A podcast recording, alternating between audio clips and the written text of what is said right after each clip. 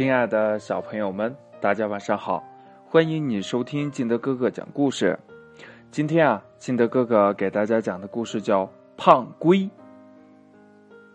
胖龟老一党长时间的注视着水面，一动不动。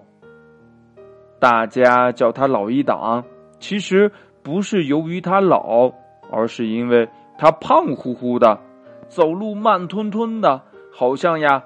总挂在一档上的破车，老一档啊，胖的身子都在壳里待不下了。下雨雨淋着，刮风风吹着，来股寒流啊，他还得冻着。这些呢都不算什么，最让他没面子的是呀，他去参加同学聚会，大家都认不出来他了。害得他呀，差点就没吃上饭呢。吃完饭呢，跳舞的时候，他也没有舞伴因为他的大胖脚呀，踩人家一下，那得送医院抢救去。老一党呢，从聚会上回来就闷闷不乐的，一直瞅着池塘发愣啊。鸭子兄弟。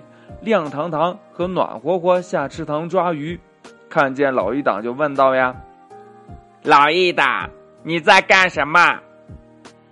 老一党犹犹豫豫的说：“呃，我的形象，你们觉得是不是？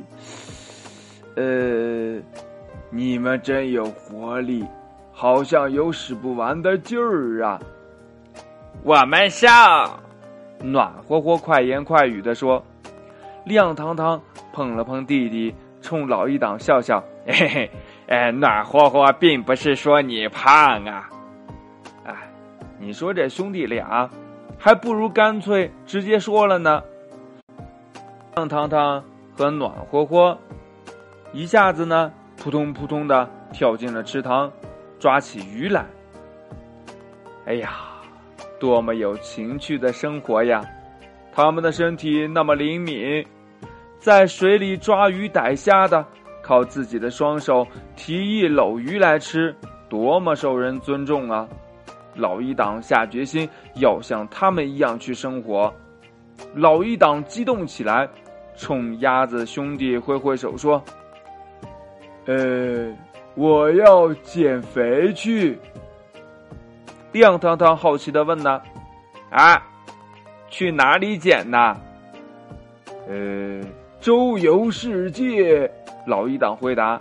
暖和和问呢：“啊，那你减掉的肥给谁呀？”老一党没回答这么傻不拉几的问话，他恨不得呀飞驰而去，可没办法呀，他只能像没动弹一般的往前挪。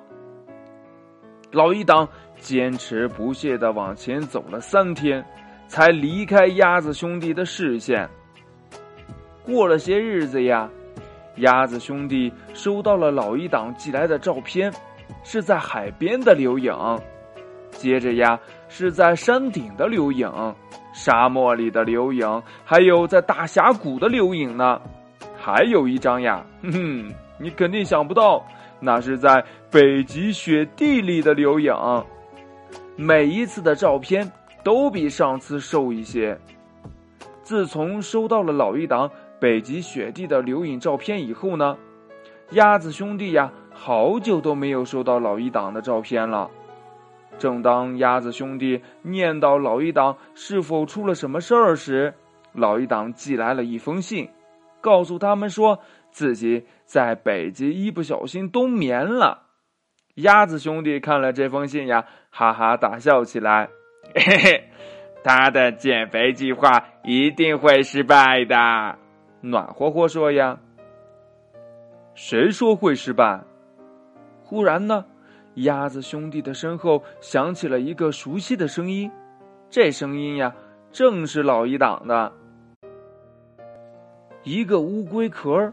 在地上快速的转动起来，跟着呀，一张瘦瘦的小小的乌龟脸从龟壳里探了出来。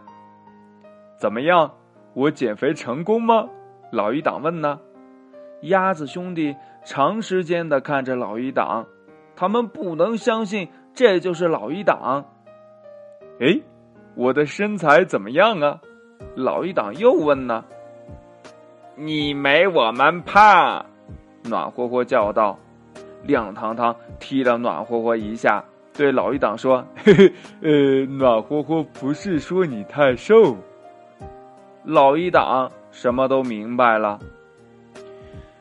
嗯，我走了。老一党说：“哎，你要去哪里？”亮堂堂问呢。“周游世界，增肥。”老一党回答呀。啊。你把肥丢在哪儿了，就去哪儿找，找到就回来。这暖和和的话呀，还是这么傻气。老一党没回答，用力往前冲，结果瘦巴巴的身体呀，一下子从壳里掉了出来。他呀，不好意思的又退了回去，穿好壳往前走了。这老一党呀，会再寄增肥的照片回来的。老一党这么执着呀，一定会不胖不瘦，正正好好的回到池塘边跟鸭子兄弟见面的。故事讲完了，亲爱的小朋友们，那你在生活当中，呃，你是瘦子呢？还是一个胖子呢，还是一个正正好好的身材呢？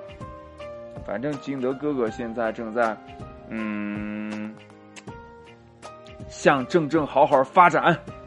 哎呀，希望我们共同努力啊，让我们的身材都变得非常的好。哼哼，希望我们一定能达到。对，我一我们一定要相信，我们一定会达到的。好了，亲爱的小朋友们，今天的故事呢就到这里。喜欢听金德哥哥讲故事的，欢迎你下载喜马拉雅，关注金德哥哥。同样呢，你也可以添加我的个人微信号码幺三三三零五七八五六八来关注我故事的更新。亲爱的小朋友们，祝你晚安，明天见，拜拜。